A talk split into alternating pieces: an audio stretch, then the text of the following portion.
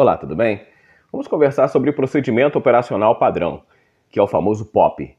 A empresa que quer é, regularizar suas operações, ela cria uma norma padrão de operações.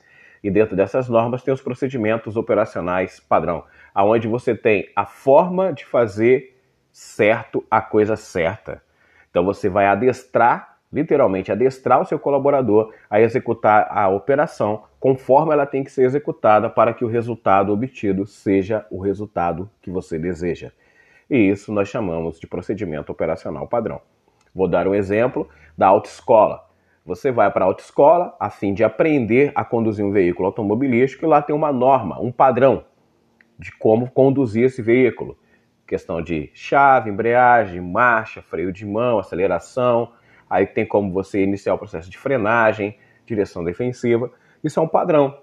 Quem já é habilitado, quem já passou para a autoescola, pode pegar você na sua casa, colocar dentro de um veículo automobilístico e te ensinar. Fazer baliza, ir para frente, para trás. Então é uma norma padrão que ela repetida com sucesso, você atinge o objetivo que é conduzir o seu veículo sem causar acidentes para você e para outros, correto? Mesma coisa dentro da sua empresa. Você criando uma normativa padrão de operações, você impede em quase 99% as chances do erro, porque existe o desvio padrão, então o erro vai ter, por mais habilidoso que você seja na direção, uma hora alguém bate você, você bate alguma coisa ou bate alguém. Comete algum erro, o carro morre.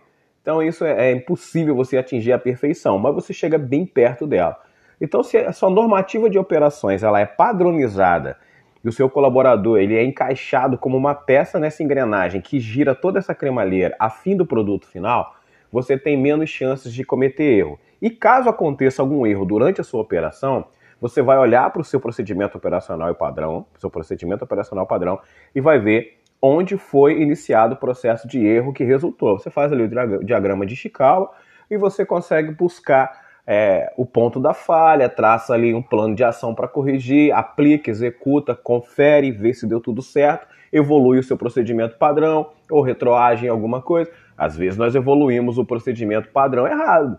Iniciamos na nossa cabeça uma operação que vai ser na nossa mente e através dos cálculos, é, essa operação vai facilitar o dia a dia. E na verdade a execução dela complica.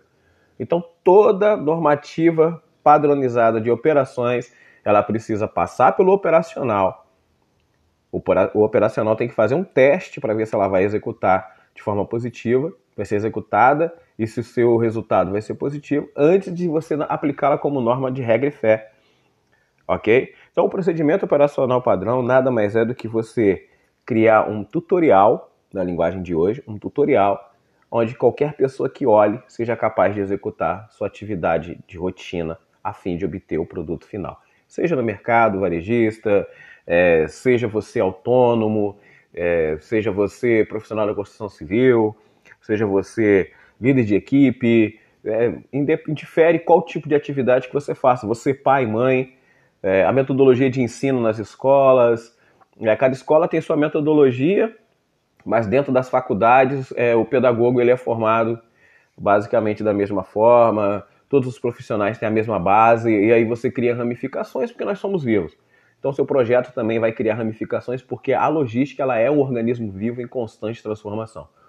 Ok? Então, você só precisa direcionar é, para onde você quer esse crescimento e ir aparando as arestas, direcionando, aparando, direcionando, e tudo vai ser certo, tá ok? Procedimento operacional padrão é um grande, é um grande auxílio dentro das suas atividades. A logística muda tudo. A logística muda o mundo.